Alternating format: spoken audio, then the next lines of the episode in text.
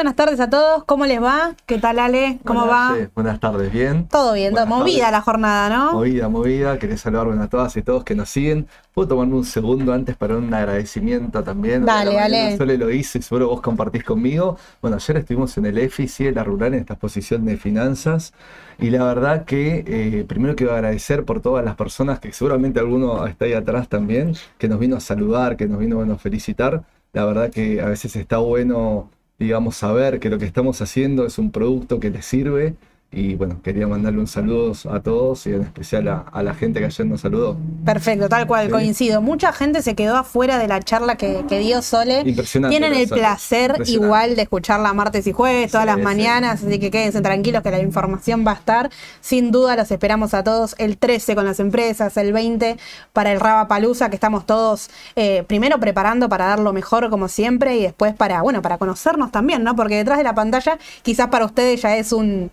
eh, un común denominador, ¿no? Ya nos conocen internamente y nosotros también ponerle cara a quien nos ve día a día, ¿no? Y quien nos acompaña, que eso es importante. Qué bueno que estuvo el EFI ayer. eh. Muy bueno, muy bueno, la verdad. Rompió, la verdad que la rompió, pero bueno, eh, también bueno, Di Giorgio, Gustavo Nefa, la verdad que la exposición, la mesa estuvo muy buena, muy rica, muy interesante. Así que bueno, esperemos después nosotros poder trasladar eso también en cuando nos juntemos y nos veamos en, en, digamos, el 13 y el 20. ¿no? Tal cual, tal cual. Hablemos, Ale, de lo que fue la jornada de ¿Qué hoy, porque tenemos, tenemos novedades. Oh. Primero, vamos a iniciar con algo clave que trascendió durante el transcurso de la rueda. ¿Sí? Eh, durante el transcurso de la rueda, miren, se los voy a leer tal cual. Sí, Nuevo llamado a licitación de emergencia, podríamos decir, porque de un día para el otro, por ahí llama un poco la atención, para mañana. Todos los activos son a licitar, si sea el precio es a licitar, no hay ningún precio estimado, eh, y son títulos elegibles que podrían integrar encajes. Así que eso es un punto importante también, eh, bueno, para la economía del día a día, para la cantidad que se está emitiendo, para tantear nuevamente la situación, ¿no? Era una licitación que no estaba dentro del calendario No. eh, de las licitaciones que mensualmente se van realizando. Fíjense que nosotros, mismo cuando hacemos el comentario al final del día, eh, les informamos, bueno, la licitación fue exitosa, rollover positivo, cómo viene, qué se espera, cuándo es la próxima. Bueno, esta fue de la noche a la mañana, podríamos decir, quizás fue algo pensado, pero eh, se confirmó licitación para mañana. Hay que ver ahí atentos bien cómo, cómo sale, cómo van a quedar los precios también, ¿no? Sí, pero aparte viste que los últimos hubo rollover con un poquito de plus a lo que se estaba roleando, como se dice la jerga de- del mercado. También vino un plus también, viste, en lo que FMI nos iba a desembolsar. Claro. Un poco más de lo, digamos, también lo estipulado. Digo, bueno, ya estamos más o menos acomodaditos de caja. Digo, acomodaditos en el corto, porque Claro. que los números no dan, la macro está bastante deficiente. Pero por eso sí me llama la atención, la verdad, no la esperábamos esta. Es decir, eh, eh, habría que ver qué necesidades puntuales podría haber ahora muy, muy en el corto como para poder tener una licitación nueva. Vamos a ver, sí, porque esto, aparte, como vos decís, eh, perdón, ayer, discúlpame, digo, eh, esto marca también un punto para el resto de las cuestiones. Entonces hay que ver Tal qué, cual. qué corte tiene y, bueno, cómo, cómo va a ser, cuán exitosa no va a ser esta, este- esto mañana. Y también, bueno, ir siguiéndolo, porque en cada cambio que surja pueden, puede haber oportunidades, puede no serlo y tengo que salir de algún activo, de algún sector, así que estar atentos de, de la situación, el contexto y cómo impacta, eh, que seguramente nosotros le vamos a ir compartiendo también nuestra percepción de cómo es lo que se da, se da todo. Pero hablemos de lo que fue la jornada también, Bueno. ¿no? Porque los tipos de cambio siguen siendo noticia. Hablábamos durante la rueda del dólar con LED, ¿no? Sí, sí, y aparte, ¿viste esta palabra que venimos instalando? Bueno, en Argentina varias veces, pero últimamente mucho más que es la palabra volatilidad, y lo volvemos a reiterar, y perdón que seamos pesados con esta palabra, pero lo decimos y es verdad, está instalado. Es decir, las variaciones que tiene durante el día el mercado, los idas y vueltas que tienen, los papeles argentinos, pero en especial también las letras y los bonos y algunos activos para dolarizar en cuanto a los tipos de cambio. Tal cual, y ahí te hago un paréntesis, porque las letras no venían, de, sí, coincido 100% que la volatilidad está y llegó para instalarse de acá, octubre, noviembre y hasta incluso me animo a decir diciembre. Todos los días. Em, pero las LEDs no venían teniendo este ritmo, ¿no? Fue hoy quizás un alarma para, para mirar que llama la atención que baja un 3%, terminó bajando el tipo de cambio de la letra de octubre. Recuerden que agosto, bueno, ya terminó hoy, pero no hubo letra, septiembre tampoco hay, así que es recién la de octubre. Mm, Hoy arrancó en un 7.60 más o menos Sí. a la mañana. Y vi que 7.18 cerró. Fue, fue bajando, bajando bastante. Sí, sí, Bastante. sí, sí.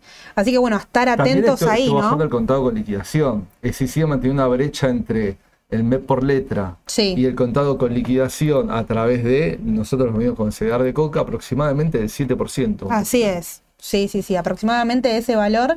Y el contado con liquidación que inició la jornada hasta mediodía, podríamos decir, Arriba encima de los 800. 800 Sí, y sí, sí. mantuvo con fuerza. Y vemos la presión ¿no? que hay de, de intervención en los tipos de cambio, la preocupación también se ve instalada. La baja por el momento, a ver, a mí particular, no sé si vos tenés, Ale, la misma percepción. Yo no me asusta si tengo CDR, pero sí importante que si yo tengo, por ejemplo, CDR de consumo masivo, donde el aumento más grande este, este tiempo lo tuve con el tipo de cambio, y quiero tomar ganancia y buscar otro, otra forma de cubrirme, bueno, puede, puede ser. Ahora, ¿qué tengo que tener en cuenta? Es que esto es por ahí un dólar intervenido, que el contexto por ahí no está dado como para que se venga una baja fuerte del contado con liquidación, por lo menos a hoy. Pero bueno, cada vez que va achicando, seguramente el rendimiento lo se acompaña, ¿no? Sí, a mí ayer cuando hablábamos de valores arriba de 800, y esto es muy personal mío, ¿eh?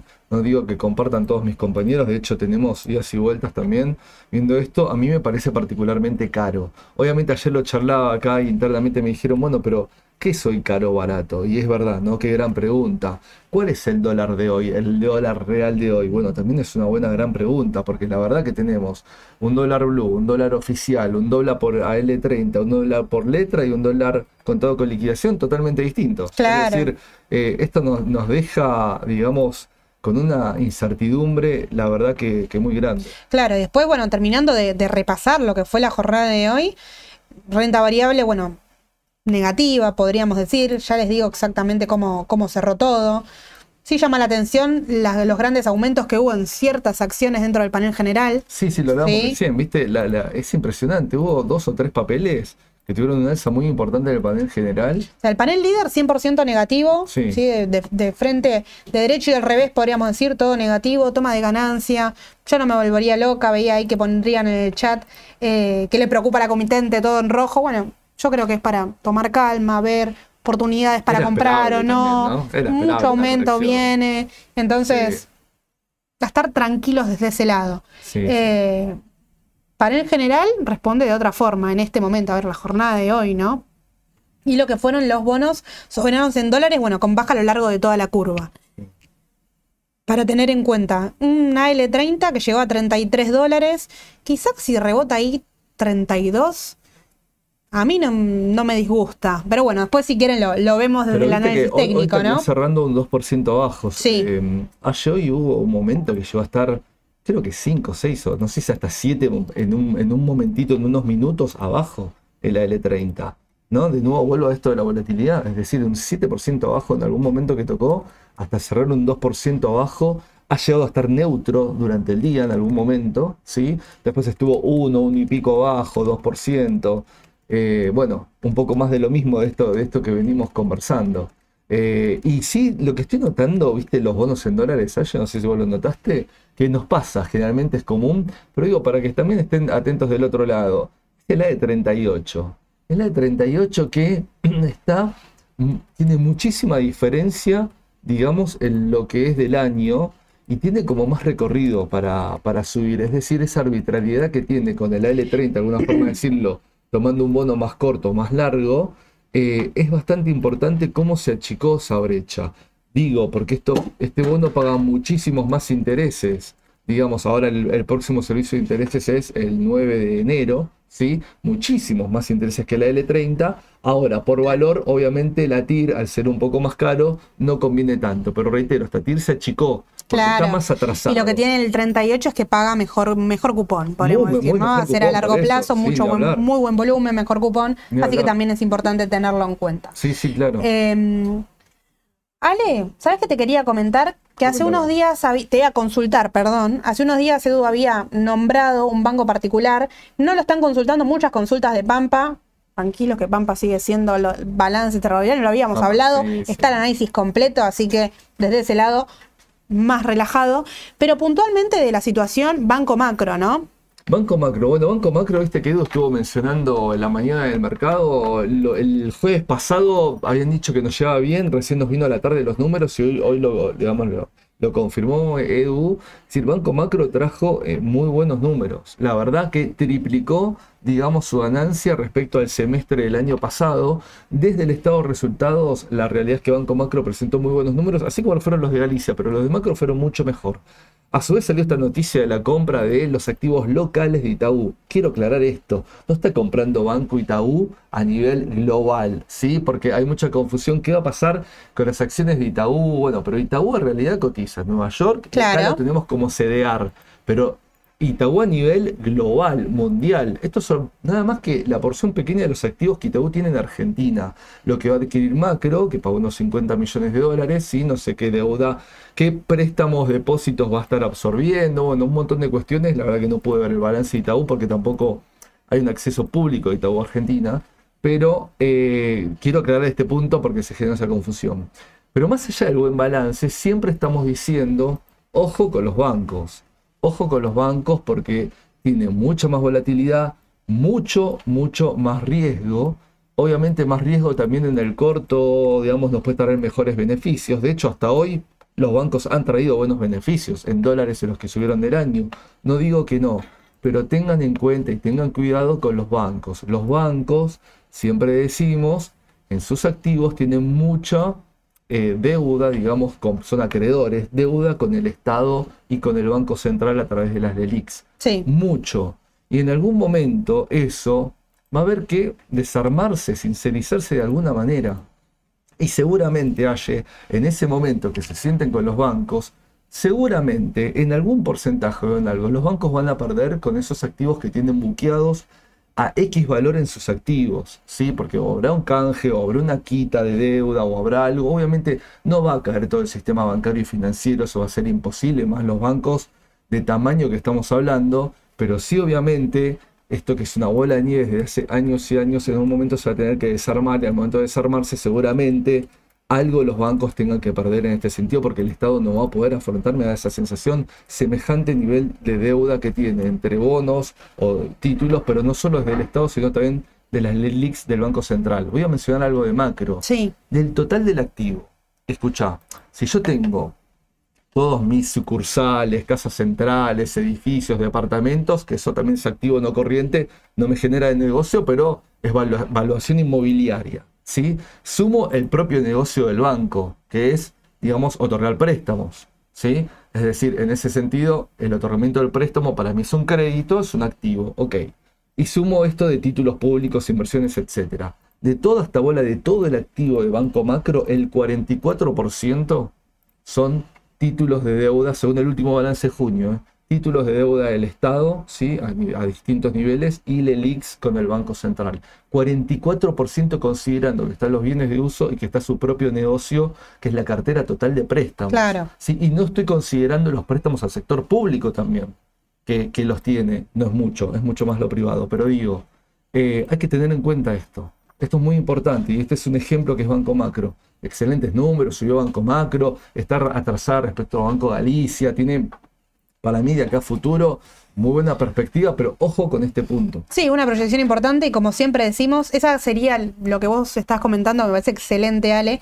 Es como la justificación, podríamos decir, a por qué nosotros detallamos ahí que es un sector de riesgo, ¿no? ¿Por qué hacemos ese hincapié y esa diferencia con, por ejemplo, un sector energético? Si ambos casos están dentro de Argentina en un año muy particular, que es un año político, no se espera lo mismo de un sector que, que del otro, por lo menos a largo, y proyección, la proyección existe, ¿no? Todavía no recuperaron obvio. precios de ni siquiera la caída después del 2019. No, no, ni hablar. Obviamente siempre el banco es mucho más sensible a todos los vaivenes económicos, para bien y para mal. Claro. Empiezan a haber brotes verdes en la economía, lo decía el otro día, bueno, los bancos capaz son los primeros en rebotar. ¿Sí? Es, decir, es normal. Todo, todos los sectores económicos pasan por el sistema bancario de alguna manera. Por eso mismo lo digo. Así cuando tenés una, una recesión, un mal momento macroeconómico, como podemos estar viendo ahora, etcétera, Claro. falta de crédito y un montón de cuestiones, es decir, ahí es donde también es donde más se le pega o está más pegado el banco, ¿no? Pero bueno, yo quería también rescatar y que tengan esta información a nivel análisis de balances, digo, desde el balance de macro puntual me parece un porcentaje muy alto, demasiado alto para que el total de los activos tengan un 44% en, en títulos de deuda con el Estado. Perfecto, yo creo que clarísimo, ¿vale? Si te parece, vamos con, con Disney y después continuamos con, las noticias para irme echando todo. Ya me están ahí consultando por, por Disney y el informe que trajiste. y, así a nivel fundamental, una cosita que traía que, eh, capaz media descolgada, pero la quiero comentar. Hace pocos días, el lunes, sí dio una noticia este 3M, ayer, resolvió el tema del conflicto que tuvo que tenía en muchos estados, ¿sí? muchos juicios por el tema de tapones con los oídos, con los soldados de Estados Unidos. Era un tema que ya se estaba pasando, se estaba priceando, digamos, a nivel precio en 3M. 3M es una buena compañía, pero esto ya estaba muy latente. Bueno, hubo un arreglo, unos, unos 5.500 casi millones de dólares. Obviamente eso va a pegar en el balance, pero el mercado lo tomó bien. Y 3M en estas últimas ruedas estuvo subiendo y ahora tiene buenas perspectivas, porque es decir, un conflicto muy importante que podría ser mucho, de mucha mayor dimensión, ya está resuelto, casi. Entonces, eh, nada, quería traer esta noticia también fundamental, digamos, por, por, un papel que nos venían consultando. Clarísimo para, para tener en cuenta, Ale. Pero hoy trajimos Disney. Vamos, vamos para adelante. Mickey, ¿no? que mucha gente también nos, nos está pidiendo Disney. Así que vamos a hablar un poquito de de este papel, porque es un papel que tuvo un crecimiento muy importante en pandemia y pospandemia, ¿sí? Un crecimiento para mí, ahora lo vamos a ver bastante como eh, exagerado, de alguna manera de decirlo, me parece, porque tenía muchas perspectivas entre lo que fueron las noticias en su momento del metaverso, pero principalmente por todo el negocio de streaming, con el Disney Plus y con el Star Plus y con otras plataformas que acá no llegan a Argentina, que son propiedad de Disney, que generó muchísima, muchísima, muchísima expectativa, ¿sí? Y bueno, a ver un poco qué es lo que está pasando con Disney, ¿no? Expectativa versus realidad, por lo menos a hoy, todos los papeles siempre siguen manteniendo expectativa futura, un mercado opera por expectativa, pero vamos a repasar un poquito a Disney.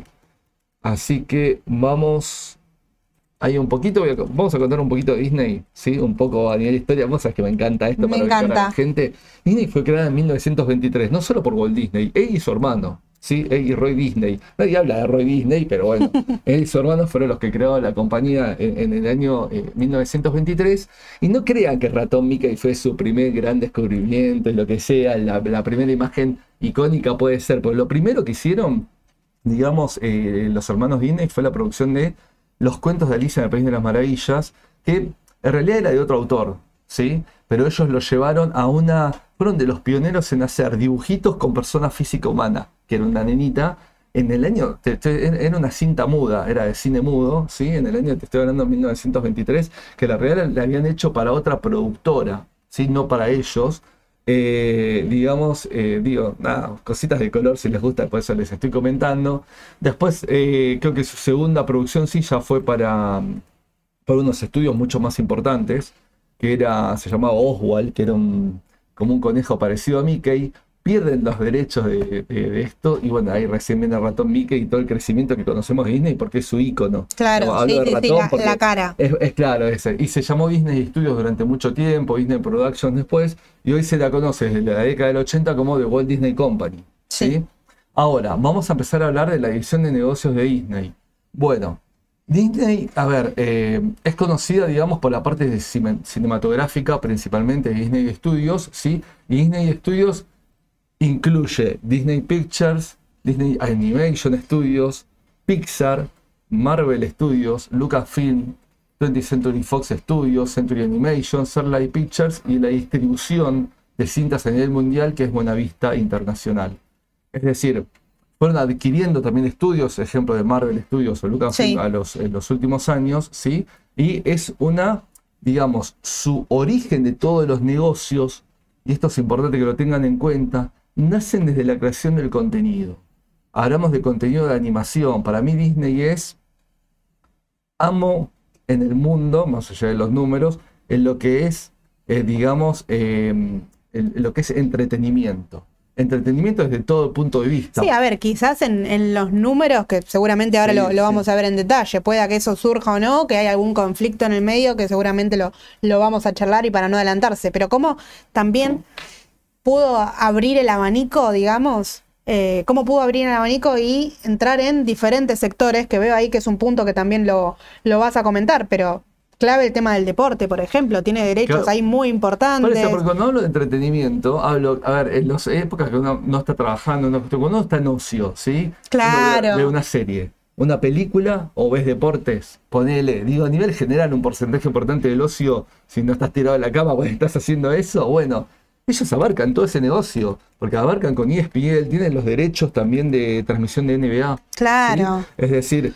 No eh, solo eso, sino que, bueno, fanáticos quizá del rubro, justo nosotros dos, pero todo lo que fueron las transmisiones en pandemia de NBA, fíjense que se centralizaron en Orlando, Sí, sí. hicieron la tribuna, quien tuvo oportunidad de verlo, era una tribuna virtual, vos compra- comprabas tu butaca y te transmitían. Sí, sí. te transmitían, digamos, y vos estabas como en el partido, para los jugadores estaba, estaba la gente ahí, todo eso fue in- ingreso para la compañía, ¿no? Sí, sí, sí. Y bueno, y no solo la parte cinematográfica que recién mencionamos, cómo se viven los distintos estudios que tiene Disney de filmación, sino que también eso incluye divisiones de televisión, radiodifusión, como Sí. se llama, medios de transmisión, parques temáticos, los parques Disney muy conocidos, productos de consumo, tenemos los muñecos, las remeras, el gorrito, sí, la sí. taza, todo lo que podemos traer allá, música, teatro, publicaciones, bueno, y operaciones a nivel internacional, en la cual también participa Disney. Pero ahora dentro de lo que es más transmisión de red, de canales, es dueña del ABC, ¿sí? American Sí. Broadcasting, los derechos de transmisión de la NBA, como recién dijimos, pero también tiene de otros deportes también eh, americanos, como fútbol americano, béisbol, ¿sí? Perdió ahora el MLS porque lo perdió con Apple. Apple se lo acaba de ganar, Sí. digamos, el, el negocio de, de lo que es la MLS. Bueno, y redes de televisión por cable como Disney Channel, ESPN, FX, el canal National Geographic y streaming, porque ahora vamos a hablar del streaming. Y estamos hablando de Disney Plus, Star Plus, ESPN Plus y plataformas que acá no llegan, pero ya son muy importantes para ellos, que son Hulu y Hotstar.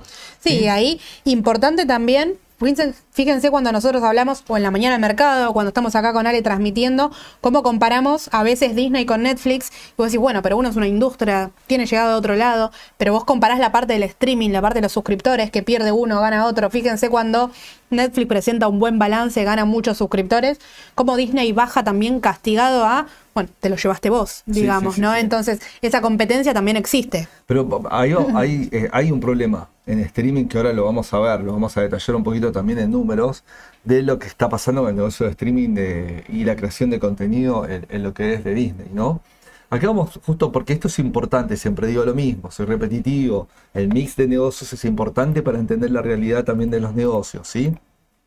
Todo lo que es la venta de merchandising, productos, remeras, etcétera, y todo lo que es parques, atracciones, entradas, todo ese negocio y la parte, esto incluye, parques incluye eso, hotelería, un montón de cuestiones, ¿sí? Es el 37 casi por ciento del negocio de los ingresos de Disney. Todo lo que es medios y distribución, estamos hablando de cinematografía, series, plataformas, canales directos, eh, deportes, etcétera, es el 39% de Disney, ¿sí? Y lo que es, bueno, ahora, ahora en, en streaming puntual, 24.2. Fíjate, el- lo, me lo- llama lo- la lo abrí atención, esto, ¿no? esto porque estaba junto y yo lo abrí para mostrarlo. Perfecto, Sí. Ale, a mí justo ese número me llama la atención. No sé qué te parece a vos, pero me parece que el streaming de Disney nació hace relativamente poco como para tener una importancia de ingresos tan grande, ¿no? Dentro de- Es de- del impacto general. Es importante y esto, bueno, es producto también de la globalización, porque fíjate que vos podés llegar muy directamente con una app, una plataforma en tu tele, en tu celular, en tu dispositivo, a todo rincón del mundo. Es el factor multiplicador no solo a veces de las redes sociales, sino también de las apps a nivel globalizadas, como la puede ser una plataforma de streaming. Entonces son millones y millones de suscriptores. Claro. ¿sí? El tema, el tema es que a pesar de esto, hay que ver si, por más que tengo un 24% de ingresos por este negocio, estoy ganando o estoy perdiendo. Tal cual, Ese tal es cual. Es un importante. 24% de impacto, que sí es importante, y después, bueno, hay que ver, como bien decís vos, si ese impacto es positivo o negativo, si me está generando más inversiones que ingresos, quizá, ¿no? Es que voy a hablar ahora puntualmente del streaming. Tengo los datos acá que no los llegué a pegar en, en una, en una pantalla para que ustedes lo vean, lo tenía en inglés, no me dio el tiempo para traducirlo, pero, pero lo, lo voy a mencionar. Cantidad de suscriptores. Vamos a hacer fotos, julio de 2021, ¿sí? Entre Disney local internacional. E ESPN más, Hulu, ¿sí? En Estados Unidos, 173.7 millones, 2021. Sí. Ya. Pasamos a julio de 2022 a 221 millones. Gran ¿sí? crecimiento. Gran crecimiento. Pero ahora pasamos a julio de 2023 con 219.6. no solo no siguió creciendo, sino hasta que bajó un poquito. Claro. Cuando la expectativa era, la expectativa que tenía Disney en este negocio era un crecimiento potencial y exponencial de lo Tal que cual. era el streaming. Yo te digo, hasta, e- esa expectativa hasta yo la manejé en, en carne propia, podríamos decir, ¿no? Sí, yo sí, estaba esperando que la plataforma, ¿no? Tenga, no sé, no sé en realidad qué, pero uno piensa en Disney, ¿no? Con las películas que sacó, todo lo, Y con todos la historia, todos los estudios, claro, que películas también a nivel adulto. tal cual, tal cual, tal cual, súper completo y quizás la plataforma dejó al principio un poco que desear, ¿no? Sí, sí, sí. Y te lo voy a llamar a rendimiento, es decir, este es el rendimiento operativo neto de la división de negocio. Ventas, ingresos contra costos. ¿sí? Sí. Julio 21, vuelvo. Una pérdida de 293 millones. Julio 22, una pérdida de 1061 millones. ¿Sí? Y ahora julio 23, una pérdida de 512 millones. Es decir, desde la creación de esta división de negocio, Disney no paró de perder dinero. Claro. Y esto es un punto muy importante. No paró de perder dinero. Todavía no está ganando dinero. Y hay un tema. Los contenidos son caros. ¿Sí? Cuando saco una plataforma de contenidos, una serie nueva, no sé, de Marvel, de algún superhéroe, de Star Wars, que ahora sacan cada 5 o 6 meses hay una serie nueva de Star Wars. Bueno, tiene mucho de producción, mucho de gasto, mucho de costo. ¿Sí? Y así con todo, la distribución, cosas que no vemos, gastos de distribución, un montón de cuestiones que hacen que los costos sean muy elevados. Es decir, estoy hablando que casi 5 mil millones de dólares en costos. Y lo hablábamos, sale que también lo, lo hablábamos durante el transcurso de, lo- de los meses, ¿no? Justamente antes de esto, pero me mencionabas que películas puntuales que iban a ser un hit que se esperaba que vendan en todos los cines, que ellos tengan muchísimos ingresos, porque los primeros meses son claves para las compañías cinematográficas. Eh, sucedió quizás que no, no llegaron ni siquiera a recuperar lo que gastaron en los primeros dos meses, podríamos Sí, sí, decir. pasó Entonces, un- les llevó un montón de tiempo empezar a ganar eh, con, no me sale el nombre, no sé si es Indiana Jones, puede ser. con Indiana Jones pasó, por ejemplo. Es decir, es decir costos Mm. de producción, ustedes cuando, cuando lo googlean o lo miran, van a ver eh, que, que siempre está lo que se recauda de una película Claro. y lo que salió a veces de esa película. Bueno, los costos entre la distribución de, de la película, la presentación, los costos de marketing, obviamente hacer la película, ¿no? Los costos, uno, cuando termina una película, estás casi 15 minutos mirando todas las letritas, las personas que laburan ahí atrás haciendo Claro. la película, los actores. Mira acá, bueno. Ale, Néstor te pregunta si para vos la comprará Apple. Apple está el rumor. Igual el rumor de compra de Apple justamente es de esto. No va a comprar todo Disney. Claro. ¿eh? Lo que estaría comprando es el negocio de streaming de Disney. ¿Sí? Eso es lo que yo estuve leyendo por ahora los rumores que andan dando vueltas. No se sabe. ¿Tiene espalda Apple para hacerlo? Sí, tiene. Es decir, a veces Apple o muchas tecnológicas tan grandes tienen a veces niveles de cash, te diría, Sí. que son impresionantes, impresionantes, es decir, al nivel, no sé, país nuestro. Es decir, es una locura a veces los niveles de, de líquido de fondos que tienen una empresa como Apple, Microsoft, Google o Amazon, ¿no? Eh, así que nunca diga- no digo no, no sé qué podría pasar, pero podría ser, no lo sé, no lo sé la verdad porque está, dicen que este negocio de streaming... Bueno, pero no sería una locura, no es una, No, no, una- no, no es una consulta fuera de, de tema, ¿no? Porque es para algo que, que sigue ahí. eh, Apple también tiene su negocio de streaming, ¿sí? Con Claro. Apple TV, que ahora de derecho, lo que vamos a hablar recién, compró los derechos de la MLS para tra- transmisión Mira, y Néstor también suma, Ale. Sí. Yo te- mientras te voy leyendo. No, perfecto. Según cálculos, Disney es el 5% del valor de Apple. Sin duda, Apple es una de las principales, eso- ¿no? A nivel de eso, capitalización de mercado. Por eso hablaba recién, ¿no? De la espalda que tiene una con el otra, ¿sí? Pero bueno, capaz posiblemente Disney se quiera enfocar de nuevo a lo que siempre le rindió y va bien, y su contenido, que, que obviamente estará supervisado porque son derechos, imágenes, marcas y creaciones de Disney, todo lo que sea parte de plataformas puede ser que esté manejada, digamos, desde Apple, no, no lo sé. Está rumor, yo creo que, que sería bueno para las dos capaz, ¿eh? Podría ser. Una baja, otra sube cuando hay una compra, una adquisición, pero sería bueno para las dos, ¿sí? Eh, vamos un poquito a los números. Yo acá Dale. no voy a traer toda la historia, igual voy a hablar de la historia de los números de Apple. Eh, De Disney. de, ay, de Disney, perdón. Estoy, sí, de Apple me quedo con, no te voy a hablar. Pero los números de Disney y ahora voy a hablar de la historia porque voy a hacer un comparativo de datos que tengo, sí, de acá a casi 10 años atrás. Pero traje los últimos dos, estos son los balances de 9 meses con corte julio. fíjate, ahora si bien Disney es una empresa que vende más, y esto es una realidad, en cada balance, cada cosa las ventas son mayores, pero los márgenes caen. Y esto es una de las principales características y puntos a tener en cuenta en los números de Disney. Aumentan ventas, pero caen sus márgenes, cae su ganancia. No solo a nivel de ganancia bruta, lo pueden ver a nivel EBITDA y a nivel, digamos, de resultado final. Y solo que acá estoy comparando nueve meses 2022 con nueve meses 2023. No traigo toda una serie larga, pero digo, esto si ahora una serie larga también se ve y se nota, Aye. Sí.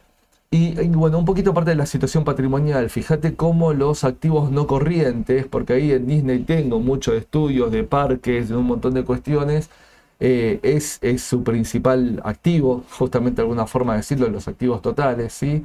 El tema de nivel de deuda, una relación bastante equitativa entre deuda y capital propio financiando este total de activos.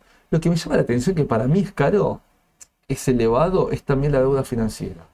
Para mí 47.189 millones de dólares para financiar casi activos fijos me parece como mucho. Eh, es una opinión propia. Tiene, obviamente te lo bajo en una deuda neta en 5.400 de caja. Si ahí me estaría quedando unos 36.000 millones de deuda. Pero igual, me parece una relación un poquito pesada que tiene de deuda con su estructura patrimonial. ¿sí? Y de hecho lo vemos acá, fíjate la relación deuda-vinta mirá lo que son. Y viene aumentando también, esto viene empeorando, ¿sí? Es decir, eh, necesitaría casi seis años de vida para poder cancelar su deuda. Eh, es importante. Muy importante, muy importante tener en cuenta. Endeudada, así como título, apalancada, decir la veo Disney, ¿eh? Es decir, eso... eso y ahí te hago una, una, consulta también del lado fundamental, Ale. Eh, para vos, ¿qué impacto tuvo el tema político que, tiene Orlando en sí, Disney como compañía, en estos resultados? ¿no? Es importante porque, a ver, lo que es parques, el negocio de parques, Disney tiene dos zonas de parques muy importantes en Estados Unidos, que es California y en Florida, en, la zona de Orlando, ¿sí? Y Orlando, dentro de lo que es Estados Unidos, es el más representativo en ingresos, mucho más representativo que lo que es Disney en California. Ok, ahora a nivel mundial hay otros parques, tenemos parques en Asia, en China, tenemos Euro Disney en París, ¿sí? Pero el grueso de parques, de ingresos de parques, proviene de Estados Unidos. Y dentro de Estados Unidos el grueso de parques proviene ¿sí? de lo que es eh, Florida, Orlando. Y ahí hay todo un tema con el nuevo alcalde, se llama, no sé cómo llamarlo, bueno, no es intendente, gobernador, no sé, alcalde, digamos, de, de, Florida de los últimos tiempos, con una gran controversia que tiene sobre los territorios que hay sobre Disney. ¿sí? Aparentemente Disney hasta el momento era como una zona cuasi, ¿cómo decirla? Un estado aparte, podríamos decir. Sí, pseudo estado aparte. Viste como si fuera no sé, eh, eh, si yo voy acá a la embajada de España, por ejemplo, cuando estoy pisando, si bien estoy acá en, una calle de capital de porteña, cuando estoy pisando el suelo de la embajada, estoy pisando suelo español. Claro. Es una cuestión, digamos, en realidad, eh, de, siempre fue así en los consulados y eso. Bueno, Disney era casi lo mismo tenía como una cuestión particular. Cuando empezó Cuando empezó ese ida y vuelta, eh, ese conflicto político, podríamos decirle, la acción empeoró, empeoró a bajar. Mira, viendo el gráfico les puedo decir la fecha que empezó todo esto, ¿no? Porque la caída que tuvo desde su máximo, Disney llegó a tocar 200 dólares y se mantuvo, ¿eh? Se mantuvo cerca de esos valores. Enero de 2021, hasta noviembre de 2021. Estuvo todo un año, después fue una caída totalmente lineal. Recién ahora está, quizás podríamos decir, lateralizando un poco y le cuesta todavía. Y le cuesta y ojo. Y ojo porque ahora vamos a ver, por lo menos de lo fundamental que puede llegar a pasar. Tal cual. Está tocando, hay una zona de, digamos, de, digamos, de soporte, ¿no? Ahí, ahí abajo. Entonces, bueno, ojo porque justamente desde lo fundamental puede haber cosas que, que digamos puede estar impactando en Disney, ¿sí? Pero sí, el tema Orlando, volviendo a ese tema, es uno de los puntos en contra de Disney. Es decir, Disney desgraciadamente, o por errores propios, o por contexto, por muchas cuestiones, es decir, está sufriendo una noticia mala tras otra. Es decir, claro. le están también. Sí, el tema primero arrancó con lo del Estado, después se lanzó con el, con el streaming, perdón. No tuvo quizás el alcance que quería. Ahora las películas por ahí poco éxito. Exactamente, está pasando eso. Le están cuestionando mucho el contenido. ¿sí? Esto es muy importante. Voy a volver a hablar del contenido. Sí. Disney crea contenido, crea entretenimiento y nace desde los estudios, desde la película o la serie. Y ese es el factor, multiplicador del resto de los negocios de Disney. ¿Qué quiero decir con esto? Si yo una buena serie, una buena película o algo, ¿sí? eso me impacta después en merchandising de muñecos, remeras, tazas, en nuevos... Eh, sí, sí, unas consecuencias económicas también importantes para la empresa. Obvio, pero aparte también nuevas atracciones en los parques. Claro. Hasta si es exitoso lo que estoy haciendo, te hago una atracción nueva, una montaña rusa, lo que sea nuevo en un parque. Y eso genera ingreso extra por parques. O hasta te hago un hotel temático. Es decir, pero todo parte de la misma base, de la creación exitosa del contenido. Si no creo contenido, creo, no creo contenido exitoso, Ahí hay un problema y le están justamente demandando a Disney en los últimos tiempos que no está a la altura de la creación de los contenidos que se espera, que está saturando, por ejemplo, el mundo Star Wars, que está, digamos, el mundo de superhéroes, o ya a nivel mercado como estallado también, porque ahí tenemos también a lo que es, eh, digamos, eh, Warner con otro superhéroe, entonces a veces terminan saturando. Eh, entonces, y que cuando sale algo, ¿sí? obviamente las balas siempre se esperan más para arriba y no están a la altura. Ese es, ese es el otro punto. Porque siempre vas a tener un público para el entretenimiento, para el superhéroe, para el Star claro. pero no están a la altura de lo que está esperando el consumidor de sí, Y también el castigo que tuvo en la pandemia, no nos olvidemos, ¿no? Porque fue un cierre drástico. Esto hizo que bueno, tengan nuevos ingresos. Hablábamos recién del tema de la NBA, les contaba brevemente cómo se transmitía.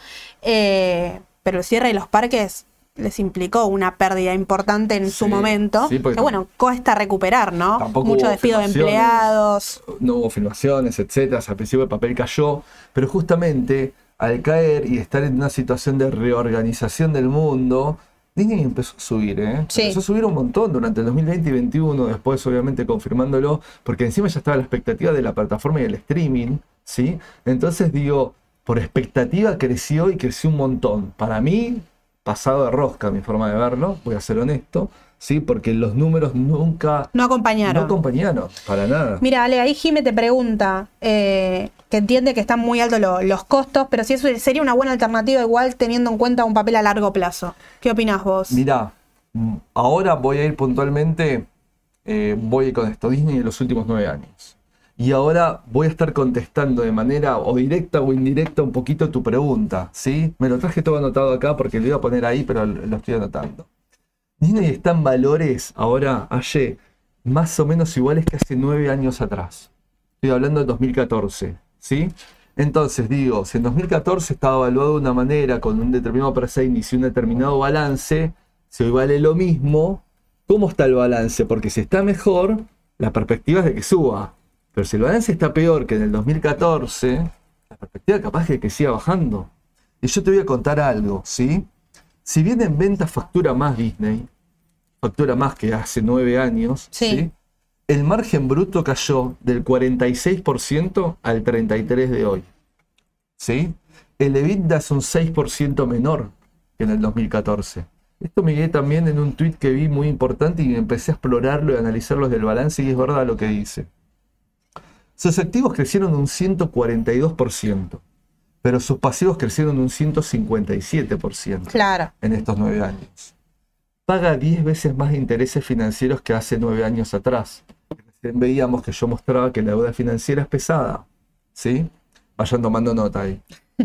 Hace nueve años tenía un free cash flow casi de 6.5 billones de dólares.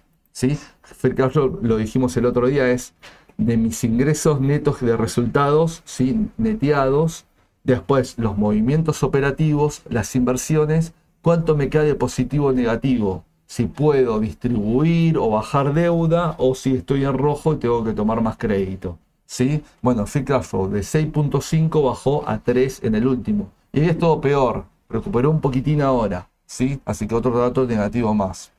Después, desde la cotización, digamos, cayó desde el 2021, te lo viste recién, un 55% a hoy, ¿sí?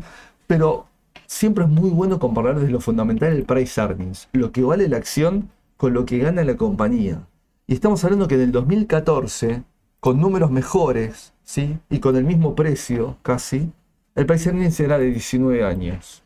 Y hoy tenemos un price earnings con el último balance de hoy de 26. Pero si encima tomo los últimos 12, para atrás, viste el TTM como se, como se ve en algunas páginas financieras del mercado, es de 68 años. Es decir, está pasada de rosca todavía. Claro. Entonces, Mira, ahí te sumo, porque justo Sí. está Edu, eh, que lo saludamos, acá estamos cerquita, pero está, está en otro lado de la oficina, con un comentario clave, considero yo, que dice que el papel arriba de, perdón, sí, arriba de 80 dólares lo ve caro, teniendo en cuenta todo lo que vos estás comentando, ¿no? Y me está pasando lo mismo. Me está pasando lo mismo que lo que está diciendo Eduardo. Porque fíjense que vale lo mismo que 2014, lo voy a resumir, pero los números están peor que el 2014. Claro. Es decir, algunos ratios indicadores están peor. Sí, duplicó sus ventas, ¿sí? Pero nada más. Pero que uno venda más no significa que gane más. No es el caso de Disney, está ganando menos. Ese es el punto. Y está generando menos, ¿sí? Y, está- Claro. y está más endeudada. Entonces, eh, este es un punto importante. Es decir, por eso podría seguir para abajo Disney.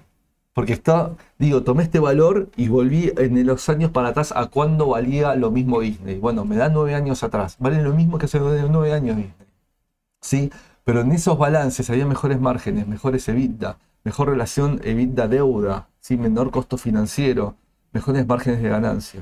Entonces, eso es un punto importante porque podría seguir Sí, quizás ahí lo único que llama la, la atención, que entiendo que es un cambio también de estrategia de la compañía, que hace nueve años quizás no es el mismo Disney que ahora. Streaming, lo hablábamos recién, ¿no? Streaming, NBA, deportes, todo lo que fue sumando, que hace nueve años quizás era mucho más lineal los Sí. ingresos. Eh, pero bueno, esto lo pod- podría haber sido al revés y sido pasado a números como números positivos, ¿no? Que, el streaming funcione y demás, entonces es como, bueno, el crecimiento de la compañía. Ahora es como una compañía quizás que intenta crecer, intenta incorporar nuevos sectores, áreas de entretenimiento, nuevas plataformas, expandirse por otro lado, pero que por el momento no le está dando resultado y ya estamos hablando casi una década, ¿no? Sí, y lo que pasa es que hay un tema, el streaming, y esto, eh, este es un punto muy importante que hay que tener en cuenta, te lleva, y vuelvo a lo mismo, a la creación permanente de contenidos. Si no, la gente después se aburre. Es decir, si no, vos tenés seis o siete plataformas de streaming, siempre tenés el mismo contenido, lo vas a dar de baja y te vas a quedar con el que permanentemente te va a poner un contenido nuevo. Por ejemplo, Netflix, que permanente, que es, Claro. no es un estudio y aparte tiene su plataforma de streaming, como eh, eh, HBO Max con Warner o digamos lo puede ser eh, Disney en este caso, no, es este contenido independiente propio. ¿sí? Entonces permanentemente y a nivel mundial, porque también hace producciones locales en distintos países, ¿sí? es decir, saca contenido permanentemente. Es como que Disney está obligado a sacar permanentemente contenido y eso también hace a bajar la calidad de los contenidos y a la crítica de los contenidos. Entonces hay que tener mucho cuidado. Y voy a poner un punto que es muy importante. Hablé que la creación de contenido es lo importante para el negocio de Disney porque es un motor a futuro en los demás negocios. Hace meses que hay un paro de una huelga de actores y de eh, guionistas. Sí. ¿sí? Obviamente los- lo- el contenido que estamos consumiendo hoy en la plataforma Disney es producciones que se hicieron hace meses atrás. Ahora, en algún momento me va a llegar un hueco de falta de contenidos nuevos, porque separaron filmaciones y producciones. Esto va a pegar a todo el negocio del streaming. Me puede pegar también a Netflix, no sé, ya Stranger Things la pasaron un año más. Bueno, está pasando lo mismo en Disney. ¿sí? Va a haber un momento que va a haber un hueco y que no vamos a tener una nueva serie o una nueva película en la plataforma. ¿sí? Entonces, ojo con ese momento, que yo no sé si está tan preciado todavía, eh, digamos, ya que descayó todavía tanto la ficha del sector en el, en el mercado. Debería. No lo veo tanto y eso es lo que me preocupa, porque va a generar un hueco en la última mitad de este año, en la última parte del trimestre de este año, el principio del trimestre del año que viene o semestre del año que viene, falta de contenidos por la falta de producción o el paro de Claro. producciones. Y acá ¿sí? te consultan también que comparto con Edu, para mí no es su papel para, para hacer trading tampoco, pero puntualmente esa era la pregunta, ¿no? Eh, sugieren a no timbiar con Disney, me parece que hay muchos papeles con muchísima más volatilidad, perdón, que se puede utilizar para comprar y vender, y hasta con fundamentos más fuertes también. Ese es el, Eh, tema de los fundamentos. Porque entonces, a mí me por ahí hasta para hacer trading, vos decís, bueno, por ahí me fijo únicamente en el AT, no, no acompaño fundamentos, pero si podés buscar una acción, ¿no? Que tenga fundamento y encima buena volatilidad para hacer trading, me parece que podría ser mejor otra alternativa, ¿no? Que, Sí, es importante, pero mira, claro, uno se tienta por esto, mira el gráfico, ¿no? Yo lo tengo Claro. La gente de Investing a cual le saco el gráfico cada tanto. Bueno, acá está el 2014, mira, acá está la zona que yo marcaba ¿ves? La voy a llevar para acá y es la zona en la que estoy hoy. De nuevo, ahora, ahora acá, como dijiste vos, yo a tocar casi 200 dólares, ¿sí? Y mirá lo que fue bajando Disney. Entonces a uno lo tienta, porque es más, desde la T, esta es una zona que ya Una la tocó, zona importante. ya la tocó, ah, lo tocó acá, casi la toca acá y la tocó en 2014, desde la T. Ahora, desde los fundamentos, ¿sí? Esto es, los eh, esto es lo importante, desde los fundamentos, esta zona que por ahora está lateralizando, ojo que la puede romper para abajo por una cuestión de fundamentos. Yo siempre digo lo mismo, la T no sirve para el corto plazo, para cómo entro, cómo salgo, a mí es una herramienta que me gusta. Pero siempre digo, a largo plazo, eh, a largo plazo ¿sí? el precio posee una correlación con los beneficios. Esto es importante, o con la expectativa por lo menos de beneficios. Hoy no veo los beneficios y por el momento no veo la expectativa. Y eso es lo que me preocupa en Disney. ¿sí? Perfecto. Y una comparación final. Este es el XLC. Este es un, Comunicación. Exactamente, es un ETF de comunicación en el cual Disney tiene casi un 5%, un 4 y pico. Sí. 4 y pico en lo que es eh, eh, el ETF. Entonces está bueno comparar cómo le fue al ETF y cómo le fue a Disney contra su ETF principal. Venía Sí, al principio con una evolución bastante similar. Mira, mira, acá se ve un año para atrás. Cuando yo comparo, siempre digo lo mismo, es porcentaje esto, ¿sí? Parto de- del mismo lugar, los dos en cero. Sí. Entonces, ¿cómo evolucionó uno y en qué porcentaje evolucionó uno con el paso del tiempo y en qué porcentaje evolucionó el otro con el paso del tiempo? Bueno, un año para atrás partimos del mismo punto, ven acá, ven Disney, fíjate el dibujo violeta es el ETF y Disney hizo las velas, ¿no? Fíjate el comportamiento, casi igual, casi igual, acá sube, casi igual, acá hasta acá es casi igual y acá se empieza a romper. ¿Sí? Fíjate cómo acá se empieza a romper, digamos, desde Fecha finales, clave. Claro, finales del año pasado, principios de este año, y cómo el ETF va para un lado y cómo Disney va en sentido contrario a su ETF de referencia comparación. Mientras que el ETF, digamos, eh, bajó un 20% en este último año de lo que fue comunicación, ¿sí? Disney bajó un 53% desde ese punto. Y esto era lo que quería también mostrar desde ese punto de vista, porque esto tiene un motivo y este motivo lo estamos viendo por lo menos en los balances y creo por ahora también en las perspectivas. Sí, ahí, a ver, el, único paréntesis que, que agregaría, me parece excelente la, la comparación, es que Disney no está dentro de las 10 empresas más importantes de No, este no, ETF, pero no, sí claro. tiene una participación importante. Claro. Eh, lo más destacado, bueno, Meta, Meta Platform, eh, directamente, Google. eh, ¿Qué más tenemos? AIT, Netflix, Netflix sí, está dentro de las 10 es- importantes. Es de comunicación, Pero, ¿no? claro, pero Disney sí la integra. ¿Qué quiere decir esto? Puede pasar, como sucedió con el sector tecnológico, que si ustedes ven el aumento que tuvo el QQQ, por ejemplo, hay, eh, si ustedes separan las principales seis acciones, son ellas las que lo hicieron subir, que estamos hablando de Tesla, Apple, Nvidia, y quizás no subió 100% todas las tecnológicas, sí acompañaron el aumento, pero las principales estuvieron muy fuertes como para que el índice eh, impulse. En este caso, como vos decís, los dos fueron negativos para lo que fue el año, pero eh, Disney tiene levemente bueno, una participación menor. Sí, esto no quita que es, es justamente el ETF con el cual hay que compararlo, ¿no? Sí, sí, obvio. Y bueno, Disney, ¿qué va a estar sujeto en el futuro? Eh, primero la creación de contenidos exitosos, eso es importantísimo, porque ese va a ser el punto de partida a un montón de cuestiones. Segundo, es que empieza a reversar estos números negativos en lo que es streaming, ¿sí? Y el tema de el dato siempre tan importante que es de los suscriptores. Así que me parece que aumentando suscriptores, haciendo buenos contenidos, mejorando sus números, volvió, viste que cambiaron de CEO, se fue Claro. CEO, ahora volvieron a llamar a que echaron porque manejaban. Tiene un trabajo importante ahora por hacer, digamos, Claro, ¿no? bueno. eh, hay que ver, digamos, si puede seguir sincerizando un poco mejor los- estos números y ahí podemos empezar a hablar de perspectiva y rebote en Disney. ¿sí? Bueno, hay que ver si todo, todo este tramo, bueno, aguanta en los 80, perfora y sigue cayendo. Sí. Eh, que bueno, hay que ver cómo, cómo le pasa a precio, pero sin duda me parece excelente, Ale, una, una clase Bueno, impecable como gracias, siempre. Gracias de este lado, espero que ustedes la hayan podido disfrutar. Te- ya te están pidiendo papeles para la próxima. Vamos a ver Así que qué hay, todo, ¿eh? Hay, yo también Voy le pedí, chequear, te digo, chequear. antes de Voy a hoy a la mañana chat. ya arranqué pidiéndole papeles para la Sí, próxima. sí, sí. Chequeo el chat y armamos algo para que Perfecto, perfecto. Así Nada, ustedes Bien. escriban que después sale, Claro, lee, lee leo, todo. leo, leo. Eh, bueno, y mañana, como siempre, como siempre les digo, último día de la semana, semana con muchísima volatilidad local, como venimos diciendo. El lunes feriado en Estados Unidos, así que a estar atentos mañana a terminar de quizás cerrar la cartera. Por ahí es difícil operar al corto el, el lunes, ver evoluciones, se pierde, no está el mercado de referencia, entonces quizás a veces se complica desde ese lado, pero bueno, sí es importante tenerlo en cuenta. Les va a llegar a la mañana, como siempre, el audio de Spotify, que como siempre les digo, lo mando yo, lo manda Sole, la información va a estar. Y nos vemos directamente la semana que viene. A ver, Ale, con qué nos sorprendes el jueves. Vamos, vamos, voy a, vamos a ver qué vamos. Vamos a ver qué vamos. Vamos. Muchas gracias a, a todos y que tengan una excelente jornada. Buenas tardes. Les mandamos un saludo. Chau, chau.